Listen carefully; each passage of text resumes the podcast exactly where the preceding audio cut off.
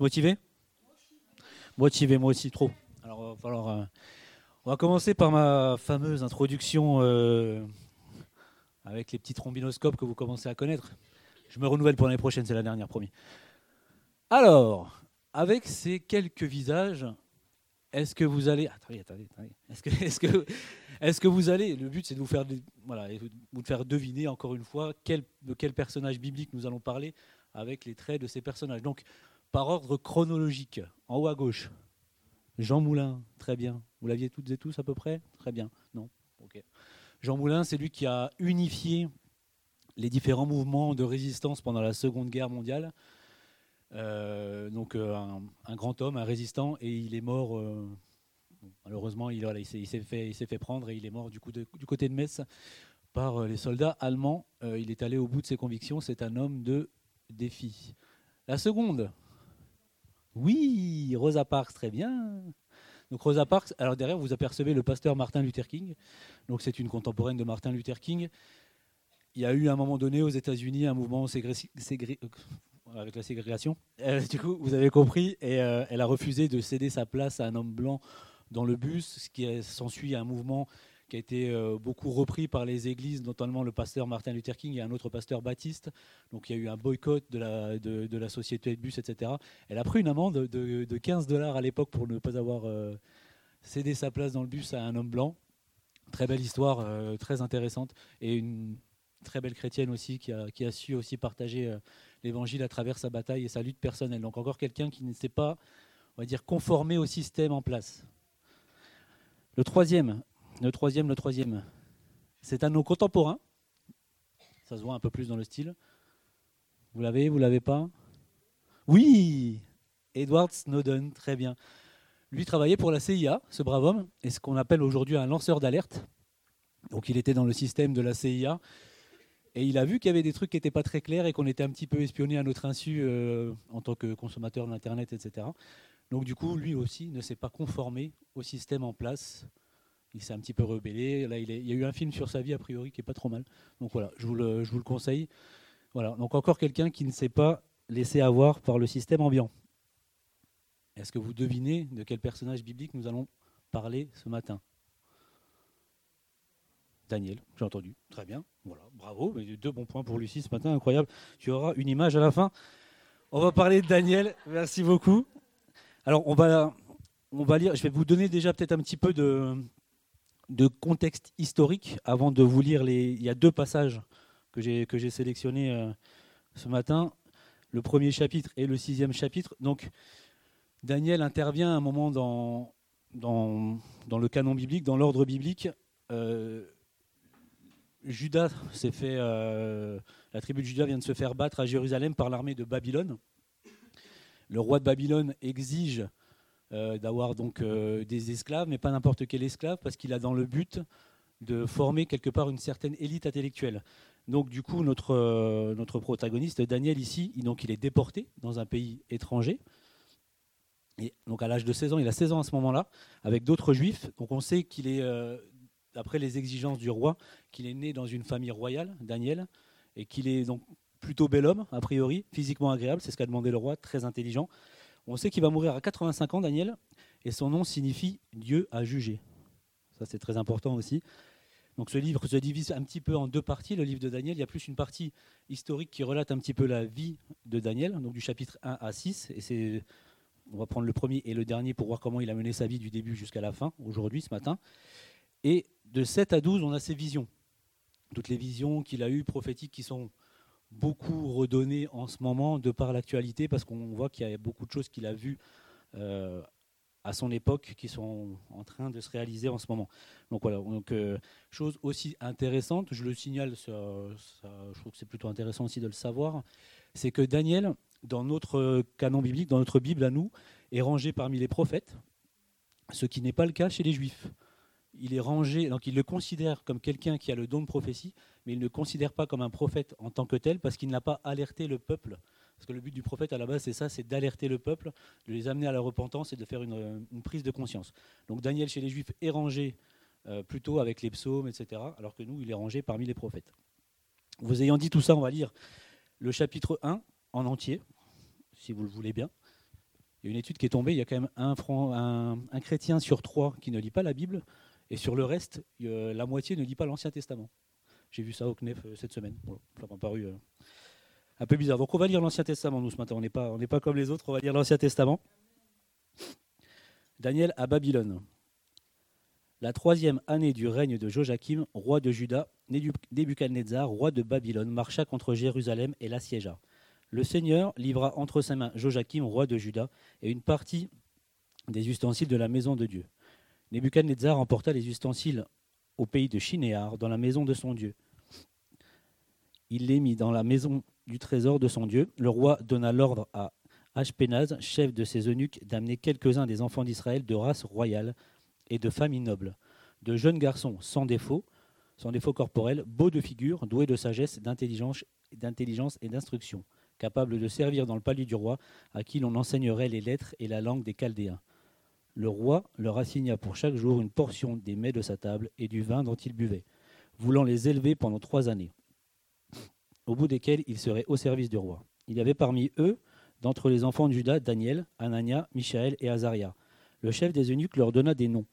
À Daniel celui de Belshazzar, à Anania celui de Shadrach, et Michaël celui de Béchak, et à Azaria celui d'Abed-Nego. Daniel résolut de ne pas, ne pas se souiller par les mets du roi et par le vin dont le roi buvait, il pria le chef des eunuques de ne pas l'obliger à se souiller.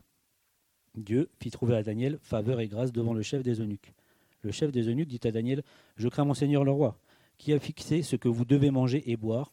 Pourquoi verrait-il votre visage plus abattu que celui des jeunes gens de votre âge? Vous exposeriez ma tête auprès du roi. Alors Daniel dit à l'intendant, à qui le chef des eunuques avait remis la surveillance de Daniel à Anania, de Michel et d'Azaria, Éprouve tes serviteurs pendant dix jours, et qu'on nous donne des légumes à manger et de l'eau à boire.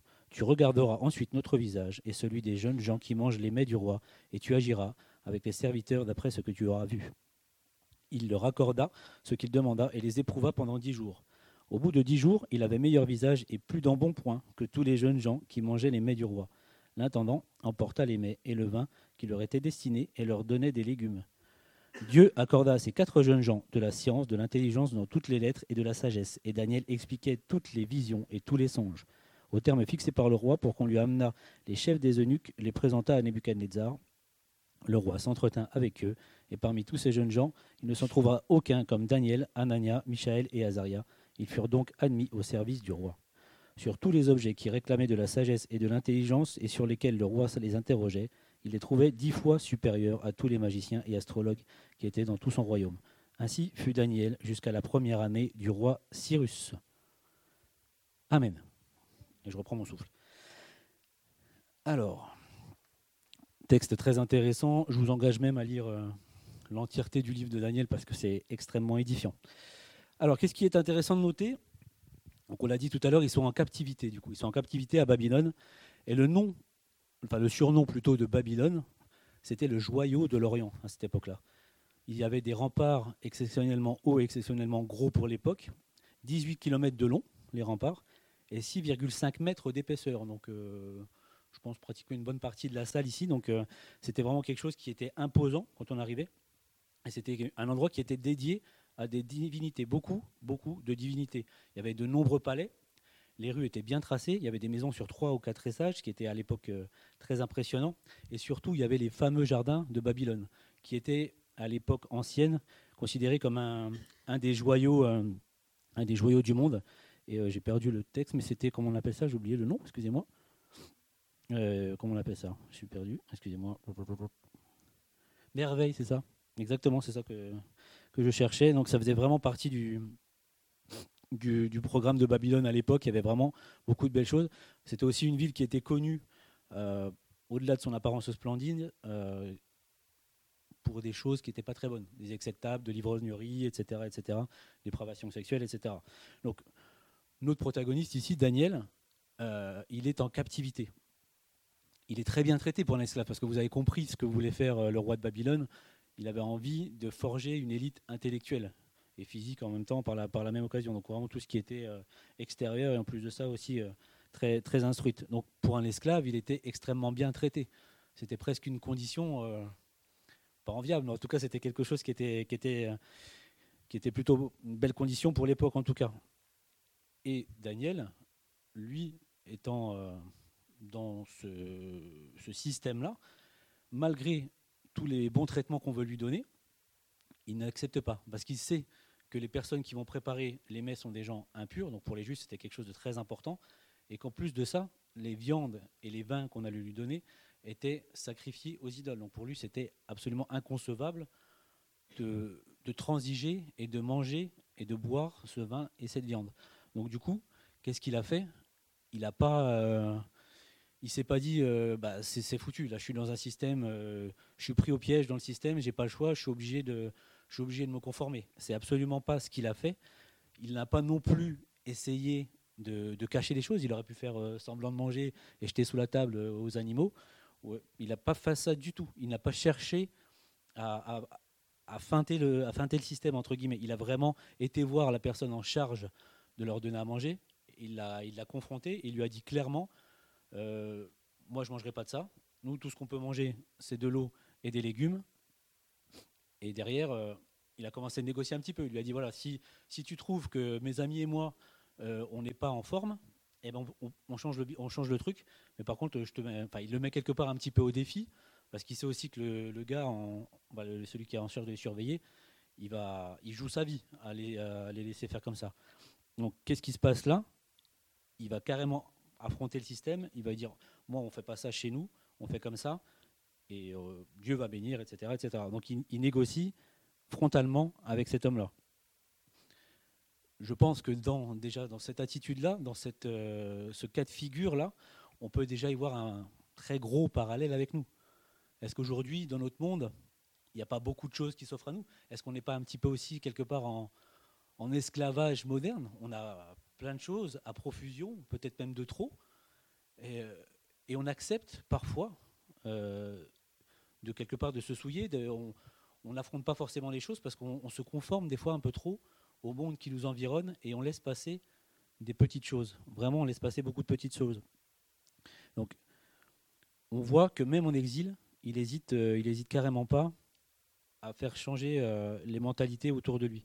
Donc ça, c'est vraiment quelque chose qu'il ne faut pas, qu'il faut prendre exemple sur notre, ami Daniel. Et surtout, on voit qu'il est fidèle dans les, petites, dans les petites choses. Et ça, on va faire un parallèle avec Jésus, parce que Jésus nous le dit au sujet des petites choses dans Luc 16 au verset 10 et 11. Donc Luc 16 au verset 10 et 11, je vais vous le lire. Celui qui est fidèle dans les petites choses l'est aussi dans les grandes, et celui qui est malhonnête dans les petites choses l'est aussi dans les grandes. Si donc vous n'avez pas été fidèle dans les richesses injustes, qui vous confiera les biens véritables? Là, c'est vraiment notre position à nous, qui nous est ramenée. On fait le pont avec Jésus. Qu'est-ce que, Jésus nous dit? Là, c'est, c'est Luc qui nous le dit, mais quand on est fidèle dans les petites choses, le Seigneur nous en confie de grandes. L'idée, c'est de savoir aussi ce matin dans quelle euh, partie de nos vies on laisse passer des petites choses.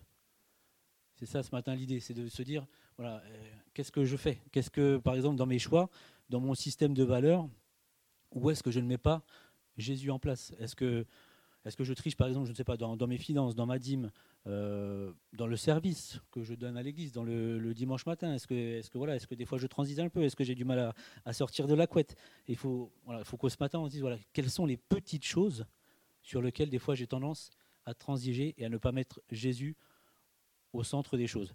On a des tics de langage un peu chez les chrétiens et on entend souvent dire qu'il faut mettre Jésus en premier dans nos vies. C'est une réalité, moi, ce que j'aime pas trop dans, ce type de langage-là, c'est que de le mettre en premier, ça fait un petit peu euh, liste de course, si vous voyez ce que je veux dire. Donc, c'est-à-dire qu'une fois qu'on a passé, on a, rayé la liste de course Jésus, on passe à autre chose. Moi, je pense que le plus, euh, le plus, le terme le plus exact, ce serait de vraiment de le mettre au centre. Si on le met au centre de nos vies, c'est vrai, je sais pas si vous avez déjà fait ça, mais des fois, les enfants, ils nous le font, ça. Ils, sont toujours là, quoi. Nos enfants, ils sont là, papa, papa, maman, maman. Et du coup, ils sont là, et ils sont tellement au centre que du coup, on n'arrive pas à voir à côté. Et je pense que c'est exactement ce qu'il faudrait qu'on fasse avec la personne de Jésus. Que ce soit lui qui soit toujours dans notre ligne de mire, dans notre axe, dans notre ligne de mire, et pour qu'on puisse éviter d'avoir la tentation de regarder un petit peu, euh, un petit peu à côté, à droite et à gauche. C'est ça qu'il faudrait qu'on arrive à, faire et qu'on arrive à prendre aussi des, des, petites choses décisives dans nos vies qui, des fois, on, voilà, qu'on, a tendance un petit peu à laisser traîner. C'est une réflexion que je, vous partage ce matin. C'est quelque chose que j'avais commencé de me dire, moi, au mois d'août. Donc, euh, sur plein de petits aspects, je me suis dit, mais est-ce que là-dessus, j'honore Dieu? Est-ce que voilà, sur plein de petits aspects. Et euh, ça fait vraiment, vraiment, euh, concrètement une différence. Je vous, je vous l'assure. Posez-vous la question. Et des fois, c'est sur des trucs tout bêtes. Hein. Des, trucs qu'on ne voit pas arriver. Parce que l'ennemi est, malin. Il sait, il sait par quel biais nous prendre. Donc, des petites choses. Et vu qu'on est sur les petites choses, j'avais une petite, euh, petite anecdote un peu sympa ou pas. Enfin, sympa, pas vraiment, ça dépend comment on le prend. Est-ce que vous connaissez. Alors, on parle beaucoup d'empreinte carbone, hein, c'est un mot qui est très à la mode. Donc, je vais vous lire une petite définition de l'empreinte carbone pour qu'on soit tous euh, sur la même longueur d'onde. La même longueur d'onde, pardon. Donc, l'empreinte carbone, c'est un indicateur qui vise à mesurer l'impact d'une activité sur l'environnement et plus particulièrement pardon, les émissions de gaz à effet de serre liées à cette activité. Alors, est-ce que vous connaissez l'empreinte carbone d'un email, d'un courriel, si vous voulez en, bon français, en grammes, en grammes de CO2 Est-ce que vous avez une idée? Un mail Non? 4 grammes. Ça paraît pas grand-chose. Mais vous pensez le nombre de, de mails qu'on peut envoyer dans l'année suivant les métiers que vous avez 4 grammes de CO2. Avec une pièce jointe? 35 grammes avec une pièce jointe donc des fois, on s'envoie des mails, tout. Enfin, moi, j'en envoie plein, forcément, avec le travail. Et euh, si tu fais le cumul sur une journée, c'est déjà impressionnant. Et autre chose qui est encore plus, euh, qui est encore plus intéressant, un like sur une photo. Un like sur une photo, Facebook, Instagram, euh, ce que vous voulez, TikTok et compagnie. Est-ce que vous connaissez le, nombre de grammes de CO2 sur un like hein? C'est un gramme par like. Donc à chaque fois que vous likez, vous encouragez quelqu'un sur les réseaux, vous envoyez un gramme de CO2 sur notre planète. Donc voilà, les petites choses, c'est les petites choses, et ça c'est vraiment. Alors l'idée ce matin, c'est pas de faire de l'écologie, encore que le Seigneur nous a demandé de, prendre soin de, nos ressources de cette planète. Donc il faut, je pense que c'est une conscience qu'on devrait avoir aussi en tant que chrétien, sans être forcément euh, extrémiste ou militant, mais les petites choses. Voilà, les petites choses, qu'on néglige. Il y a beaucoup de choses que l'on néglige, que l'on néglige, pardon. Donc soyons vigilants sur les petits domaines de nos vies. Daniel, lui, il est resté fidèle. Et Dieu a tenu sa promesse. Il a été élevé. Il lui a confié du coup de grandes choses. Et même en territoire hostile, il garde sa foi. Et Daniel, il ne connaissait pas l'apôtre Paul, Daniel, mais l'apôtre Paul nous dit quelque chose de très intéressant dans 1 Corinthiens, au verset 10 et 31, chapitre 10, pardon, verset 31. Et là, c'est tout à fait dans le, dans le contexte. Soit que vous mangiez, soit que vous buviez, soit que vous fassiez quelque autre chose, faites tout pour la gloire de Dieu. Ils ne se connaissaient pas, hein, Daniel et Paul, mais là, vous voyez, on est vraiment sur, euh, sur cette même longueur d'onde. Et on voit qu'ils vont chercher, quand, euh, quand on lit la, parole, on va chercher dans tous les domaines, que ce soit la nourriture, euh, la boisson, et tout ce qu'on fait doit être à la gloire de Dieu. Donc ce matin, l'idée, c'est vraiment de se remettre en question, de se dire quels sont les petits aspects de ma vie que je néglige et qui m'empêchent d'être à la gloire de Dieu. Voilà pour le chapitre premier, mais qui pose euh, des bases très solides pour notre, euh, pour notre frère Daniel. Et on va partir directement à la fin du livre. Enfin, la fin du livre, non pas la fin du livre précisément, mais à la fin de, plutôt de, sa vie. On va partir sur le chapitre 6. Je vais vous lire encore une fois en entier, parce que c'est difficile de sélectionner euh, précisément des choses, parce que la vie est totalement riche. Alors le passage, alors il est long, je vous l'accorde. Par contre, il est très édifiant. Donc ça me paraissait compliqué de, faire l'impasse euh, sur, un, chapitre ou un autre, ou l'inversé ou un autre. Donc on va lire le, chapitre en entier. Le passage est un petit peu connu, un petit peu normalement. Daniel dans la fosse au lion. Donc voilà, c'est même presque rentré maintenant dans le, dans le langage commun. Enfin, ça, l'a été en tout cas. Maintenant peut-être un peu moins, moins, répandu, mais voilà, c'est un passage qui est vraiment, euh, si on tire bien les leçons, je vais essayer d'en tirer quelques-unes, mais vous allez voir, il y, a, il y a beaucoup de choses euh, très très riches dedans. Je vous le lis en entier. Darius trouva bon d'établir sur le royaume 120 satrapes, qui devaient être dans tout le royaume. Il mit à leur tête trois chefs, au nombre desquels était Daniel, afin, afin que ces satrapes leur rendissent compte et que le roi ne souffrit aucun dommage. Daniel surpassait les chefs et les satrapes parce qu'il y avait en lui un esprit supérieur, et le roi pensait à l'établir sur tout le royaume. Alors les chefs et les satrapes cherchèrent une occasion d'accuser Daniel en ce qui concernait les affaires du royaume mais ils ne purent trouver aucune occasion, ni aucune chose à reprendre, parce qu'il était fidèle, et qu'on n'apercevait chez lui ni faute, ni rien de mauvais. Et ces hommes dirent, nous ne trouverons aucune occasion contre ce Daniel, à moins que nous n'en trouvions une dans la loi de son Dieu. Puis ses chefs et ses satrapes se rendirent tumultueusement auprès du roi et lui parlèrent ainsi. Roi Darius, vis éternellement. Tous les chefs du royaume, les intendants, les satrapes, les conseillers et les gouverneurs sont d'avis qu'il soit publié un édit royal avec une défense sévère portant que quiconque dans l'espace de trente jours adressera des prières à quelque dieu ou à quelques hommes, excepté à toi, au roi, sera jeté dans la fosse au lion. Maintenant, au roi, confirme la défense et écrit le décret afin qu'il soit irrévocable, selon la loi des Mèdes et des Perses qui est immuable. Là-dessus, le roi Darius écrivit le décret et la défense. Lorsque Daniel sut que le décret était écrit, il se retira de sa maison, où les fenêtres de la chambre supérieure étaient ouvertes, dans la direction de Jérusalem. Et à trois fois, et à trois fois le jour, il se mettait à genoux, il priait, il louait son Dieu comme il le faisait auparavant. Alors ces hommes entrèrent tumultueusement, et ils trouvèrent Daniel qui priait et invoquait son Dieu. Puis ils se présentèrent devant le roi et lui dirent au sujet de la défense royale N'as-tu pas écrit une défense portant que quiconque, dans l'espace de trente jours, adressait des prières à quelques dieux ou à quelques hommes, excepté à toi, au roi, serait jeté dans la fosse au lion? Le roi répondit La chose est certaine, selon la loi des Mèdes et des Perses qui est immuable. Ils prirent de nouveau la parole et dirent au roi Daniel, l'un des captifs de Juda, n'a tenu aucun compte de toi, au roi, ni de la défense que tu as écrite, et il fait sa prière trois fois le jour. Le roi fut affligé quand il entendit cela, il prit à cœur de délivrer Daniel, et jusqu'au coucher du soleil, il s'efforça de le sauver. Mais ces hommes insistèrent auprès du roi et lui dirent Sache, ô roi, que la loi des Mèdes et des Perses exige que toute défense ou tout décret confirmé par le roi soit irrévocable. Alors le roi donna l'ordre qui amena Daniel et qu'on le jeta dans la fosse au lion. Le roi prit la parole et dit à Daniel Puisse ton Dieu que tu sers avec persévérance te délivrer.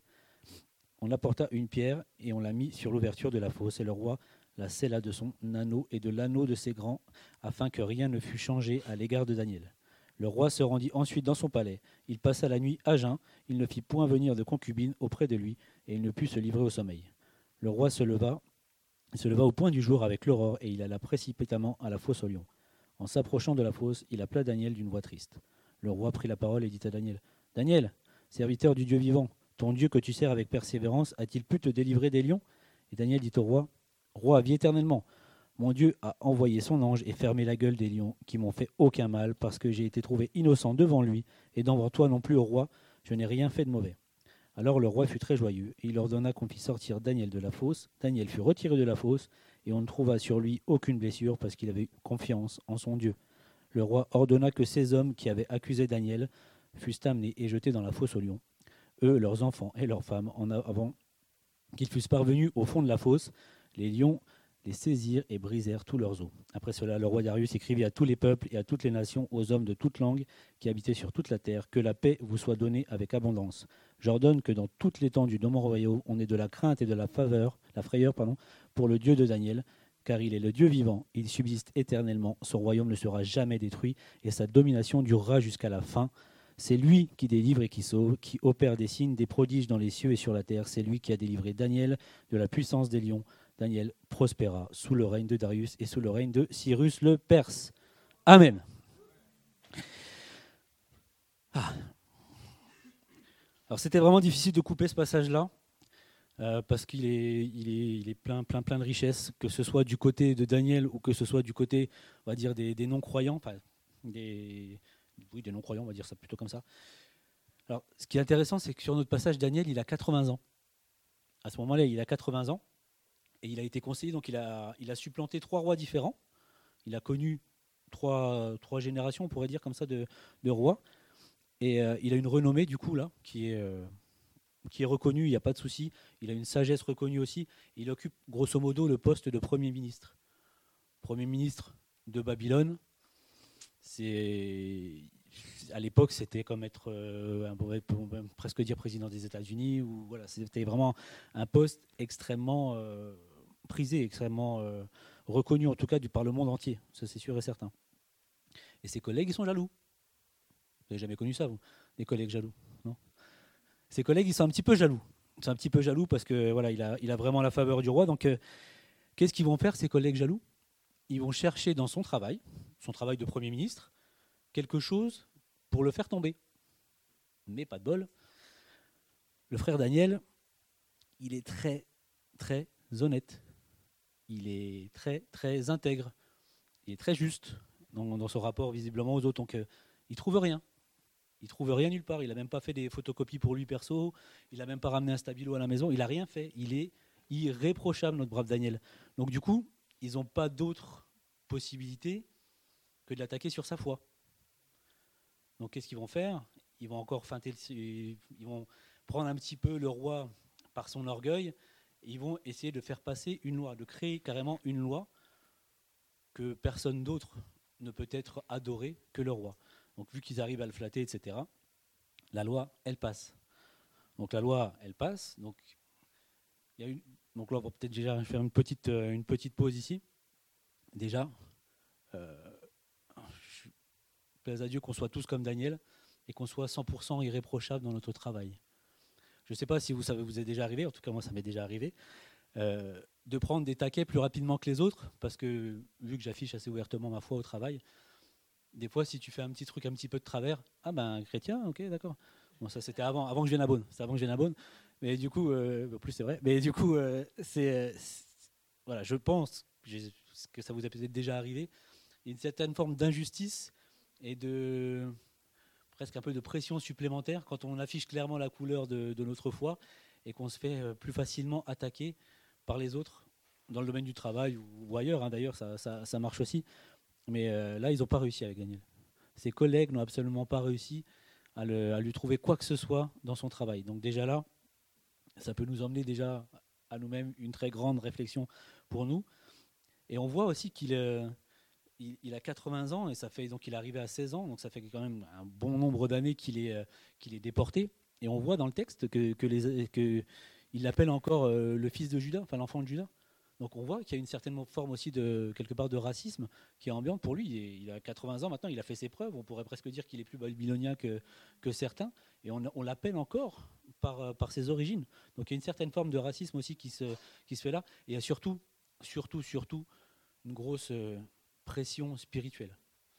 Il y a une grosse pression spirituelle sur Daniel qui, qui traîne. On voit qu'il n'y a, a, presque rien de, de logique finalement dans, la façon dont les autres le traitent. Parce que si tu as quelqu'un qui est intègre, qui est juste, c'est ton chef, parce que là c'est de ça qu'on parle, c'est des, gens qui étaient à son service, c'était son chef, et si le gars il, est droit dans ses bottes, qu'il est carré, qu'il fait bien son travail, pourquoi tu viens lui chercher des noises en fait? Si on avait tous des chefs qui étaient 100% intègres, qui étaient justes, euh, je pense qu'il devait être aussi euh, généreux. Enfin, J'imagine que voilà, s'il était 100% juste, il n'y avait, y avait pas de souci. Pourquoi ils veulent le faire tomber? On a tous envie d'avoir un chef qui est nickel, qui est carré, euh, qui est juste, mais ils veulent quand même le faire tomber. Donc là, c'est vraiment qu'on est dans des sphères spirituelles qui nous échappent complètement. Et on le voit, même en ce moment, avec le, conflit qui se passe en, ce moment en Israël, voilà, on voit que c'est des, sphères qui, nous dépassent totalement. Il y a, rien de. Des choses, il n'y a pas vraiment de cohérence. Et là, c'est la même chose. Et je pense que, pareil, ça nous est peut-être déjà vous aussi, ça vous est peut-être déjà arrivé, mais tu as des gens au boulot, tu sais pas pourquoi ils peuvent pas te saquer. Ils peuvent pas te voir. Il n'y a, rien de logique. Tu as beau lui faire le café, tu as, beau euh, beau essayer d'arrondir les angles à chaque fois, de tout faire, ça passe pas. Ça ne passe pas. Donc là, c'est pareil. Sincèrement, c'est des choses spirituelles. C'est des choses qu'il faut qu'on arrête de, vouloir intellectualiser. Et je pense que la seule réflexe qu'on doit avoir dans ces cas-là, c'est la prière. C'est clairement la prière pour comprendre euh, d'où viennent ces blocages-là avec les personnes, parce qu'il y a des choses qui sont absolument pas logiques. Donc voilà, là on peut déjà prendre plusieurs leçons à ce niveau-là. Et autre chose qui est intéressant, c'est que donc ses, ennemis, collègues vont réussir à faire passer cette loi-là, parce que le roi était quand même assez imbu de sa personne et qui voilà, il avait, avait euh, envie qu'on l'adore à lui. Et donc du coup, quand la loi elle passe, vous avez remarqué, ils vont directement chez Daniel à l'heure précise, ils vont le choper en train de prier. Donc ça veut dire quoi? Ça veut dire quoi? Ça veut dire que Daniel, il devait aussi ouvertement afficher sa foi. Il devait clairement euh, ne pas faire euh, de secret sur sa foi. Il priait trois fois par jour en direction de Jérusalem, et c'était à heure fixe, et euh, tout le monde le savait. Donc c'est-à-dire que du coup, Daniel, lui non plus, n'était pas timide quant à afficher, sa foi en public et chez ses collègues. En tout cas, c'est ce qu'on c'est ce qu'on a l'impression parce qu'ils arrivent à le, cueillir extrêmement rapidement. C'est quand même incroyable que ces, gens-là, enfin, essaye de faire éditer une loi afin de le faire, euh, le faire épingler. C'est vraiment quelque chose qu'il faut vraiment méditer, je pense. C'est très, très édifiant, je trouve. On voit qu'il était un homme de prière. Excusez-moi, du coup, je suis allé un petit peu trop vite dans mes notes, je me suis perdu. Et voilà, et donc oui, ça c'est très intéressant. Et après, du coup, on voit que Darius, ben, le roi, il, est pris au piège de ses propres euh, règles qu'il a établies, vu qu'il ne veut pas perdre la face devant les gens, parce qu'on voit qu'il aime très sincèrement Daniel, qu'il l'apprécie, je pense, en tant qu'homme, mais aussi en tant qu'ouvrier, en tant qu'employé, plutôt, on va dire ça comme ça. Euh, il essaye, même le roi essaye d'intercéder en sa faveur pour trouver une autre solution. Et il n'y arrive pas, parce que sinon, ça veut dire c'est lui qui perd la face. Le roi perdrait la face. Donc là, les autres ont bien joué le coup, il n'arrive pas, donc il, jette Daniel dans la fosse au lion. Et on voit après aussi que le roi Darius, il a une attitude, et on va dire qu'il va presque intercéder pour Daniel. Parce qu'il s'écrit dans le texte qu'il va, passer la nuit à jeun, enfin il va pas manger, il va pas prendre de concubine euh, ce soir-là, et on voit qu'il il se soucie euh, clairement euh, du sort de Daniel. Et dans le chapitre 6, donc au verset 17, il dit quelque chose de très intéressant quand euh, il arrive au matin, parce que vu qu'il n'a pas dormi de la nuit, il se réveille très tôt le matin. Puisse ton Dieu que tu sers avec persévérance te délivrer. Puisse, puisse ton Dieu que tu sers avec persévérance te délivrer. Donc là, on sait que Darius, le roi, sait que Daniel est un croyant extrêmement euh, accompli qui sert son Dieu avec persévérance. Et du coup, il se précipite à la fosse et il voit avec euh, grand étonnement que Daniel a réussi à en réchapper. Et là, l'attitude de Daniel, alors là, moi je dis, euh, je dis chapeau. En versets 22 et 23, Daniel, qu'est-ce qu'il répond?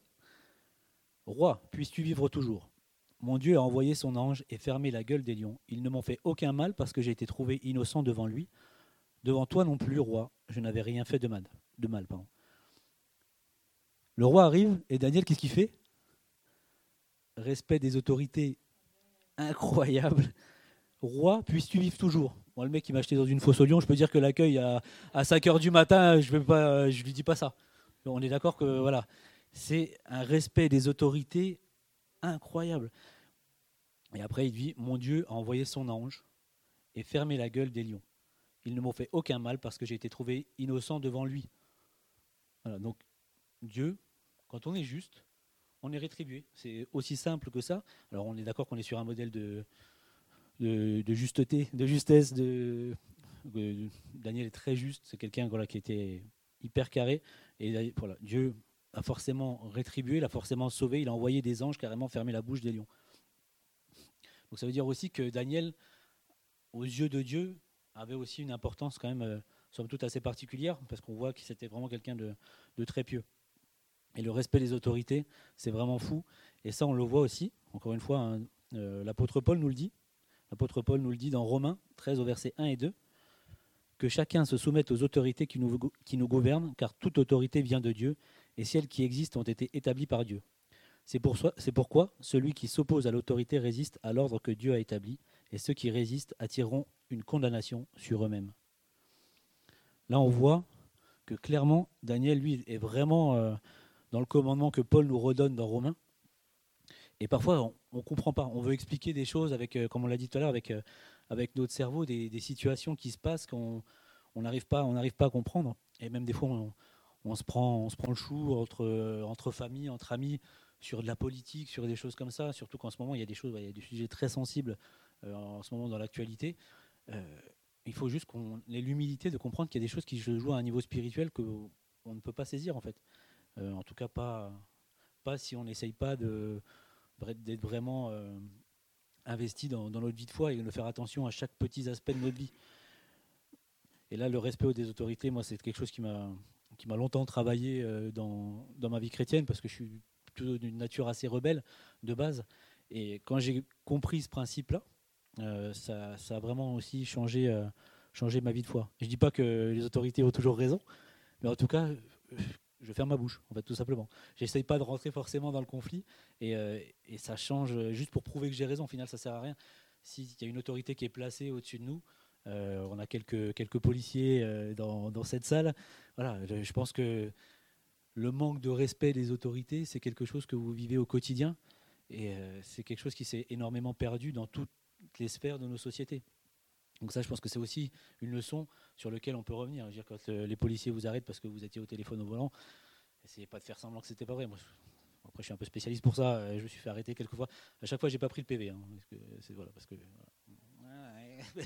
voilà. vous comprenez, mais voilà. Du coup, c'est. Mais au final, pourquoi voilà, je devrais assumer mes choix. Je devrais assumer les choses. Et là, c'est la même chose. C'est ce que c'est ce que Daniel a fait. Il a tout assumé du début à la fin, et euh, il lui a il lui a absolument rien arrivé. Et du coup, changement complet de situation.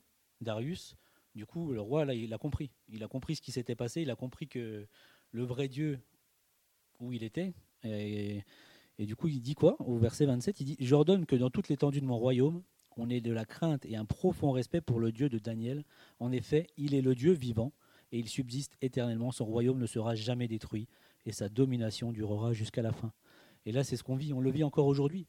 On sait que c'est un Dieu vivant. Encore aujourd'hui, on voit encore aujourd'hui des miracles et des prières qui sont exaucées. On le voit encore aujourd'hui. Ceux qui, disent le contraire sont, on dire sont des fous, mais voilà, on, voit vraiment encore sa main agir. On les voit les mardis soirs, on les voit dans cette communauté, on les voit ailleurs. Et il ne faut pas qu'on oublie toutes les, toutes les victoires que Dieu nous donne, parce qu'il est capable de museler les lions dans nos, dans nos vies. 1 Pierre 5,8. 1 Pierre 5,8 Soyez sobres, restez vigilants. Votre adversaire, le diable, rôde comme un lion rugissant, cherchant qui dévorer. Nous, on a un Dieu qui est capable de museler les lions. Si toutefois on veut bien se donner la peine, d'être euh, intègre, d'être investi. Dieu peut encore nous surprendre, il peut faire en sorte. Daniel, il sort sans aucune égratignure, hein, c'est écrit dans le texte, sans aucune égratignure. Il n'y a même pas un moment donné où le lion a de lui, faire une caresse avec la patte, rien du tout. Il sort sans aucune égratignure et la situation est totalement renversée. Et c'est même pire, le jugement quand il tombe pour, ceux qui ont essayé de le, faire tuer, c'est eux, femmes et enfants. Tout le monde dégage dans les lions et ils n'ont même pas mis le pied dedans, qu'ils sont ils leur sautent dessus forcément, ils avaient faim, ils avaient passé la nuit à, regarder un, poulet érotique. Finalement, ils n'ont pas pu manger. Alors, du coup, ils avaient la dalle. Donc, ils sont arrivés, ils se sont jetés sur les familles et ils ont mangé tout le monde. Et c'est ce que Dieu fait aujourd'hui. Des fois, on veut se faire justice par nous-mêmes. Des fois, on veut provoquer certaines choses. Et ce n'est pas la bonne attitude. Dieu nous l'a montré ici. La patience, la persévérance, la droiture, c'est vraiment ce que, Daniel nous donne ici comme, euh, comme exemple. Et encore une fois, si on met Dieu au centre de nos vies, c'est lui, dans tous les petits aspects de nos vies, qui fera la différence pour le jugement final. Donc, et on voit surtout qu'à la fin, et c'est écrit que Daniel fut prospère jusqu'à la fin de ses jours. Bon, il a vécu cinq ans plus tard, mais euh, il est mort cinq ans plus tard, mais il a quand même vécu, il a prospéré. Donc, on n'est pas là pour euh, faire un évangile de prospérité ce matin, mais si on obéit, et ça, je, peux encore en témoigner, j'ai vécu encore des très belles choses la semaine dernière euh, à mon nouveau travail. Si on s'occupe de Dieu, si on le met au centre, il nous bénit sur, tous les aspects. On n'a rien à s'occuper. Donc pour la conclusion, on va refaire une petite, euh, une petite euh, devinette. Je vais vous donner euh, une phrase et si tu peux, tu peux rafficher l'intro, s'il te plaît, la, petite diapositive d'intro, s'il te plaît, Adriana? Et essayez de me de deviner qui a dit ça. Vous ne pouvez pas toujours contrôler les pouvoirs en place. Il vous suffit d'avoir la foi et de défendre les choses auxquelles vous croyez. Laquelle des trois? Rosa, Rosa. Voilà. Cette dame a dit ça. Je vous la relis parce que c'est très beau. Vous ne pouvez pas toujours contrôler les pouvoirs en place. Il vous suffit d'avoir la foi et de défendre les choses auxquelles vous croyez. On le voit dans le monde là. Ça, part en cacahuète complet, hein. on le sait, hein. c'est écrit, il n'y a pas de surprise pour nous les chrétiens, il n'y a pas de surprise. Mais des fois, on, est quand même étonné parce que c'est des choses qui sont quand même très compliquées euh, à vivre et encore nous, on est épargnés. On est, on est relativement épargnés, à part des débats d'idées qui peuvent mal tourner. Là aujourd'hui, c'est tout ce qui nous, ce qui nous guette. Ça va peut-être se compliquer, ça devrait, si on suit la parole, peut-être très certainement se compliquer. Mais en tout cas, pour l'instant, on est épargné. Et on ne peut pas contrôler les pouvoirs en place. On ne peut pas contrôler les pouvoirs en place. Par contre, il faut avoir la foi et défendre les choses auxquelles on croit. Et je pense que ces trois personnes-là, c'est exactement ce qu'ils ont fait. Ils ont vu qu'ils étaient dans un système pourri, corrompu, ils se sont levés, ils ont combattu, et derrière, ils ont... Bon, il y en a certains qui ont assumé plus ou moins difficilement les choses, mais en tout cas, derrière, euh, ça a été quelque chose de très bénéfique. Donc vraiment, ce matin, j'aimerais qu'on reparte avec euh, ces questionnements, les petits aspects de nos vies qui nous empêchent d'avoir Dieu en plein centre de nos vies. Pasteur Gérard, la semaine dernière, a dit quelque chose de très intéressant et j'aimerais aussi terminer avec ce, verset-là, dans Jean 3,30. Si tu peux l'afficher, Adriana, s'il te plaît, Jean 3,30. Il faut qu'il croisse et que je diminue. Ça, les amis, c'est exactement. Quand, quand tu es un sportif de haut niveau, l'apôtre Paul le dit, hein, c'est une longue course, c'est un marathon finalement qu'on va mener nous en tant que chrétiens, quand une fois qu'on a, qu'on a la révélation de Dieu, la révélation de Jésus dans nos vies. Un marathonien ou un sportif de haut niveau, on peut prendre un tout autre exemple, euh, un triathlète ou n'importe quoi, euh, il va pas se lever du jour au lendemain dire allez hop euh, demain je, fais, je fais 50 bornes en courant puis en, en traversant la mer et puis en faisant du vélo. C'est un entraînement, c'est un processus. Dieu peut changer instantanément les choses, ça c'est une certitude. Par contre, il y a des choses aussi qu'on doit vivre, nous, et il y a des pas que l'on doit faire. Il y a des pas que l'on doit faire. Et ce verset-là, il est là pour nous rappeler. Il faut qu'il croisse et que je diminue. Il s'est révélé à nous. Il, nous a peut-être euh, délivré euh, d'un certain nombre de choses, peut-être d'un seul coup. Ça arrive, ça peut. Mais il y a aussi des choses que l'on doit faire petit à petit, pas à pas. Et croyez-moi, croyez-moi, il y a dans plein de petits détails de nos vies, il y a des choses, il y a des racines de mal, il y a des choses qui se cachent. Et je vous invite vraiment à faire une introspection. On va le faire en prière là tout de suite, mais qu'on puisse peut-être voilà, relever chaque petit aspect de nos vies, qu'on soit vraiment comme Daniel, intègre, juste, droit, même sur des choses qui paraissent peut-être pas forcément importantes. Finalement, ça l'est parce qu'on se, on se laisse corrompre, on se laisse euh, grignoter du terrain par, par l'ennemi de nos âmes. On va se lever, on va prier tous ensemble.